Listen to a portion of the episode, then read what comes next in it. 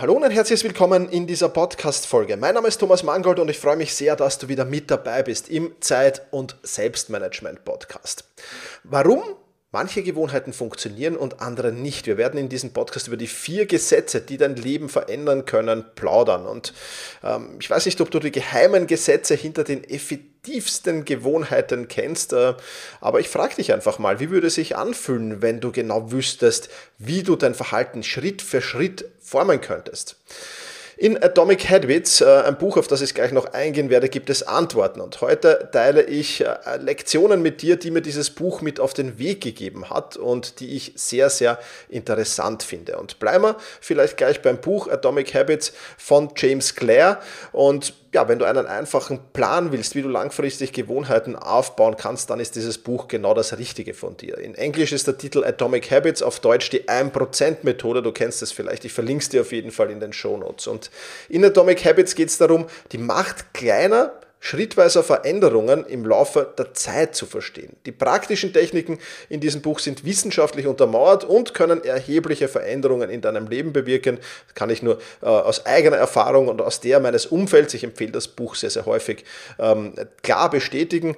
Ja, und das Buch stellt nicht nur die Art und Weise in Frage, wie du über Gewohnheiten denkst, sondern bietet auch praktische Lösungen, um Hindernisse zu überwinden, die dich eventuell zurückhalten könnten. Und keine Sorge, es gibt jetzt natürlich meine größten Lektionen aus diesem Buch, die werde ich dir in dieser Podcast-Folge hier natürlich vorstellen. Bevor wir das aber tun, könnte ein weiterer Atomic Habits im Partner dieser Podcast-Folge versteckt sein.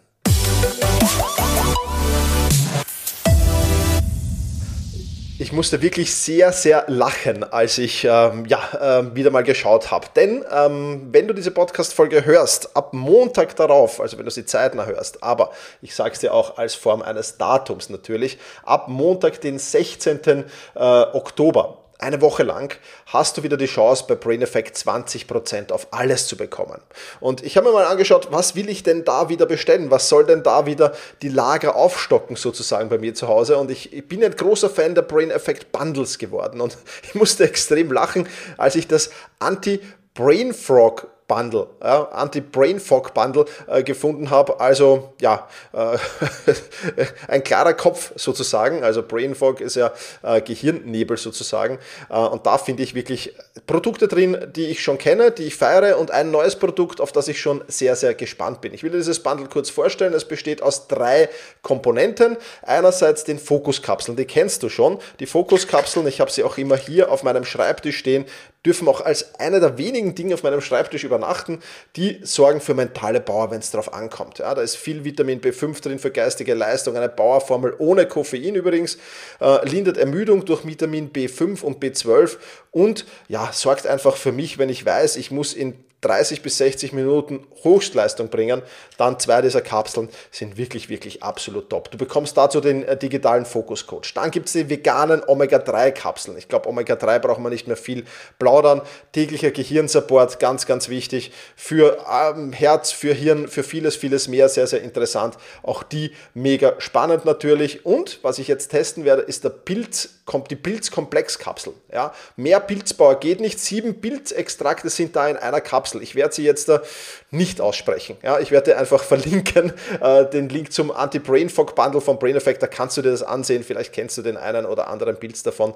Ähm, alles sehr kryptische Namen. Auf jeden Fall auch da ein wirklich interessantes Extraktionsverfahren, das da stattfindet und auch das vegan. Also das Anti-Brain Fog Bundle von Brain Effect gibt es jetzt um 20% rabattiert ab Montag und Dazu musst du eigentlich nur den Code Thomas in Großbuchstaben eingeben. Das war's schon wieder. Den Link dazu findest du natürlich auch in den Show Notes. Und damit lass uns zurückkommen. Lektionen aus dem Buch Atomic Habits, die 1%-Methode, die für mich mega, mega äh, Game Changer waren und die auch für viele in meinem Umfeld einer waren und die vielleicht auch für dich einer sein können. Also lass uns mal loslegen. Lektion Nummer 1 war, die vier Gesetze von Verhaltensänderung zu verstehen. Und ich will dir hier diese vier Gesetze natürlich auch vorstellen. Gesetz Nummer 1, mach es offensichtlich. Wenn du dein Verhalten verändern willst, dann musst du dir das täglich bewusst machen. Bei einer offensichtlichen Gewohnheitsbildung geht es einfach darum, auf die Umgebung zu achten und nach Hinweisen zu suchen, die gewünschte oder eben die unerwünschte Verhaltensweise auszulösen. Ich habe dir natürlich Beispiele mitgebracht, zum Beispiel das Thema Sport. Wenn du mehr Sport machen willst, dann versteck deine Trainingskleidung nicht ganz unten im Kleiderschrank, sondern legen sie offensichtlich an einem Ort, an dem du sie so oft wie möglich siehst. Ja, am Wohnzimmertisch, wenn es passt, oder keine Ahnung, im, äh, neben dem Kühlschrank vielleicht oder was auch immer. Das können durchaus dubiose Orte sein oder, oder kuriose Orte eher. Aber du sollst sie eben so oft wie möglich sehen. Und so richtest du deine Gedanken, deinen Fokus immer wieder genau auf die Verhaltensänderung, die du bewirken willst. Ja, das heißt, in diesem ersten Gesetz, mach es offensichtlich, geht es darum, deine Umgebung so zu gestalten, dass sie die Entwicklung der gewünschten Gewohnheit einfach fördert. Und das Prinzip hinter Mach es offensichtlich besteht darin, dass man auf seine Umgebung achtet und nach Hinweisen sucht, eben genau diese gewünschte oder ungewünschte Verhaltensweise auszulösen. Und das ist das, was enorm wichtig ist. Ich habe ein paar weitere Beispiele für dich mitgebracht. Lesegewohnheiten. Wenn du sagst, ich will mehr lesen, dann leg dein, dein, dein Buch, das du lesen willst, auf das Kopfkissen im Schlafzimmer oder leg's direkt auf die Couch über die Fernbedienung drüber zum Beispiel.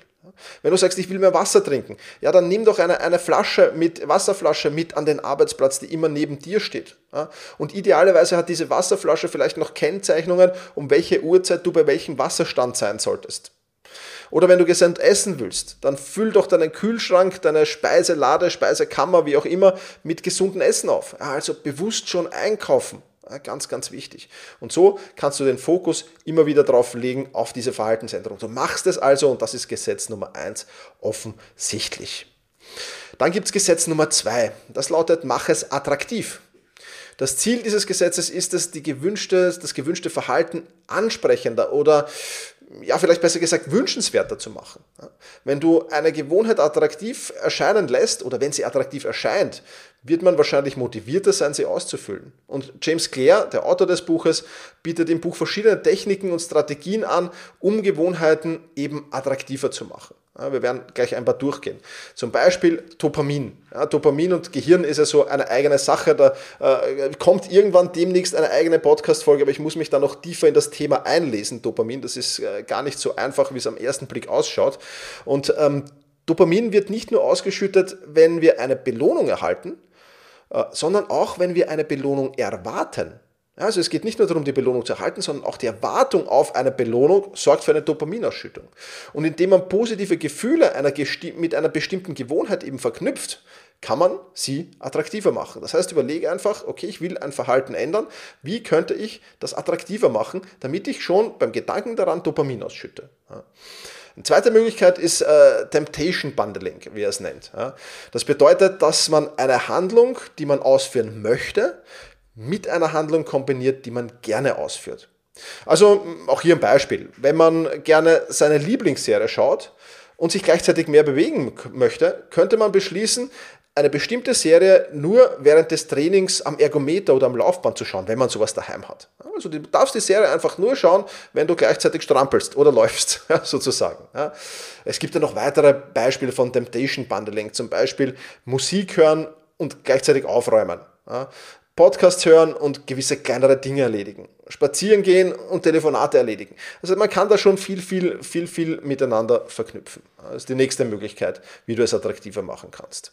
Und last but not least noch das Konzept der sozialen Normen, das er vorstellt. Menschen sind soziale Wesen und werden oft von dem beeinflusst, was andere in ihrer Umgebung tun. Das ist ganz normal. Deswegen, wenn du dich mit Menschen umgibst, deren Gewohnheiten und Verhaltensweisen du bewunderst, kann das halt dazu beitragen, dass du bestimmte Gewohnheiten attraktiver für dich erscheinen lässt. Also wenn du zum Beispiel regelmäßig Sport treiben willst und du bist in einer sportbegeisterten Gruppe, die halt viel Bewegung macht einfach, dann kann dich das motivieren und dann macht dich das ebenfalls, also macht die Gewohnheit oder die Verhaltensänderung ebenfalls attraktiver. Also das ist Gesetz Nummer zwei, mach es attraktiv.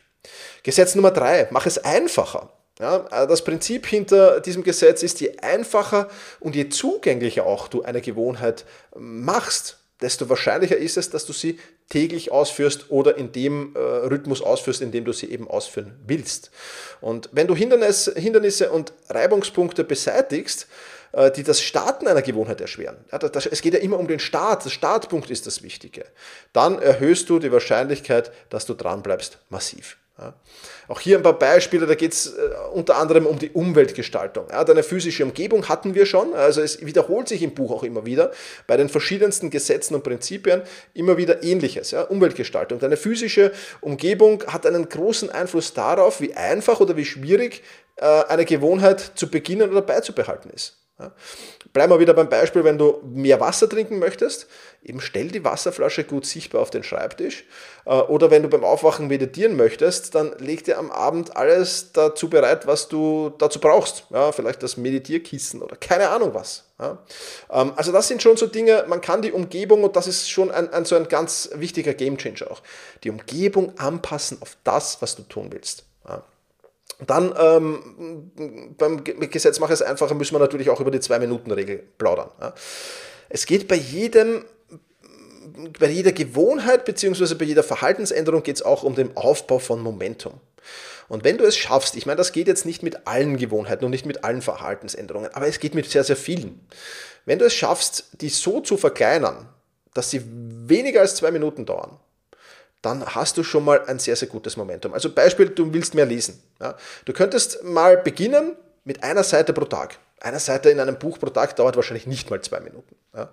Ähm, und mit der Zeit kannst du diese Gewohnheit einfach wachsen lassen und wachsen lassen, wachsen lassen und liest vielleicht nicht nur eine Seite, sondern irgendwann zwei, irgendwann drei, irgendwann fünf und irgendwann ist es halt das ganze Kapitel. Und das ist schon etwas, was sehr, sehr gut funktioniert. Ja, vor allem, wenn es tatsächlich schwer ist. Also ich empfehle immer, ähm, wenn du eine Verhaltensänderung in deinem Leben implementieren willst und wenn dir das nicht funktioniert, wenn dir das nicht gelingt, dann beginne mit dieser Zwei-Minuten-Regel. Und häufig ist es dann so, dass es tatsächlich enormen Einfluss hat und dass es tatsächlich funktioniert. Ja, ganz, ganz wichtige Sache. Dann, wie du es noch einfacher machen kannst, natürlich Habit Stacking. Ja, also Gewohnheiten hintereinander äh, zu verwenden. Nichts anderes als der Trigger. Eine Gewohnheit sollte ja im besten Fall immer einen Trigger haben, das kennst du ja schon. Und, und ähm, kombiniere einfach eine neue Gewohnheit mit einer bereits bestehenden Gewohnheit. Ja, also Habit Stacking könnte man auch übersetzen in Gewohnheiten übereinander schachteln oder übereinander setzen. Ja, ähm, das ist etwas, was super funktioniert. Also äh, beispielsweise das Zähneputzen. Ja, das ist ja in der Morgenroutine implementiert.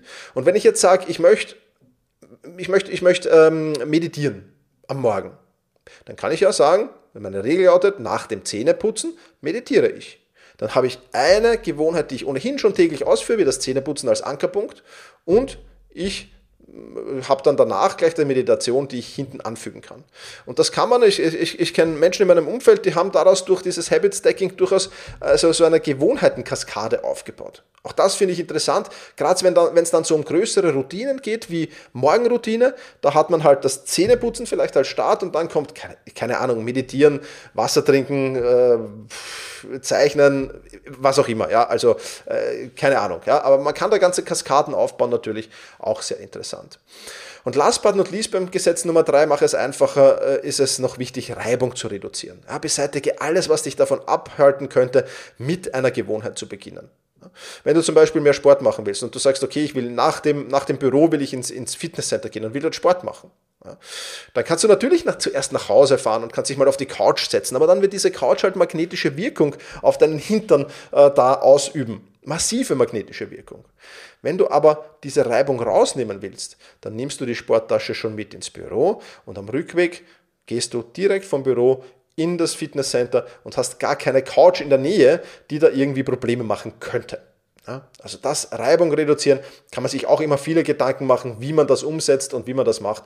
Auf jeden Fall auch hier ein sehr, sehr wichtiger Punkt. Ja, und dann haben wir äh, Gesetz Nummer 3 schon einige Punkte abgehakt. Mach es einfacher und damit sind wir bei Gesetz Nummer 4. Mach es befriedigend. Auch so ein ganz, ganz äh, wichtiger Punkt. Mach es befriedigend. Und im Prinzip äh, geht es darum, sicherzustellen, dass du die neue Gewohnheit belohnend und somit auch befriedigend äh, ja, für dich ist.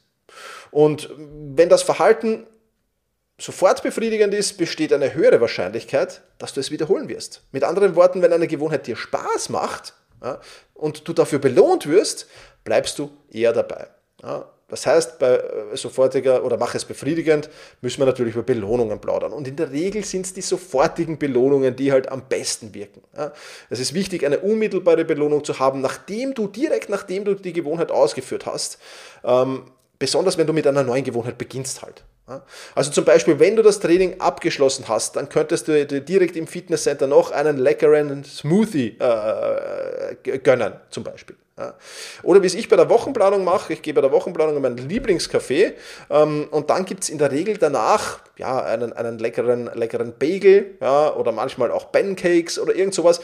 Also es gibt danach eine Belohnung und das funktioniert sehr, sehr gut und das lässt dich zumindest am Beginn einer, einer Gewohnheit da wirklich massiv Vorteile äh, haben, indem du es einfach befriedigend machst.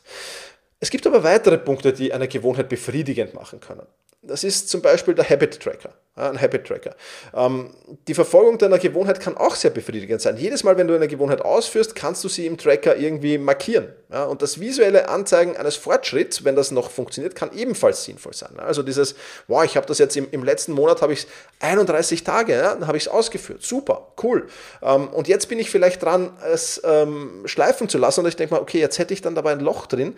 Das ist auch blöd. Nee, ich mach's. Ja, also das motiviert. Das ist so eine hört sich lächerlich an, aber ist tatsächlich so. Also ich kann es nur wirklich empfehlen, einen Habit Tracker zu verwenden oder eben ein To-Do-Listen-Tool. Und das ähnlich äh, ist wie ein Habit Tracker. Ja, also ich verwende TickTick, da kann ich meine Gewohnheiten ebenfalls tracken ähm, und der funktioniert sehr, sehr gut. Ja. Was du noch machen kannst, um es befriedigender zu machen, du kannst Verträge mit Freunden schließen. Ja.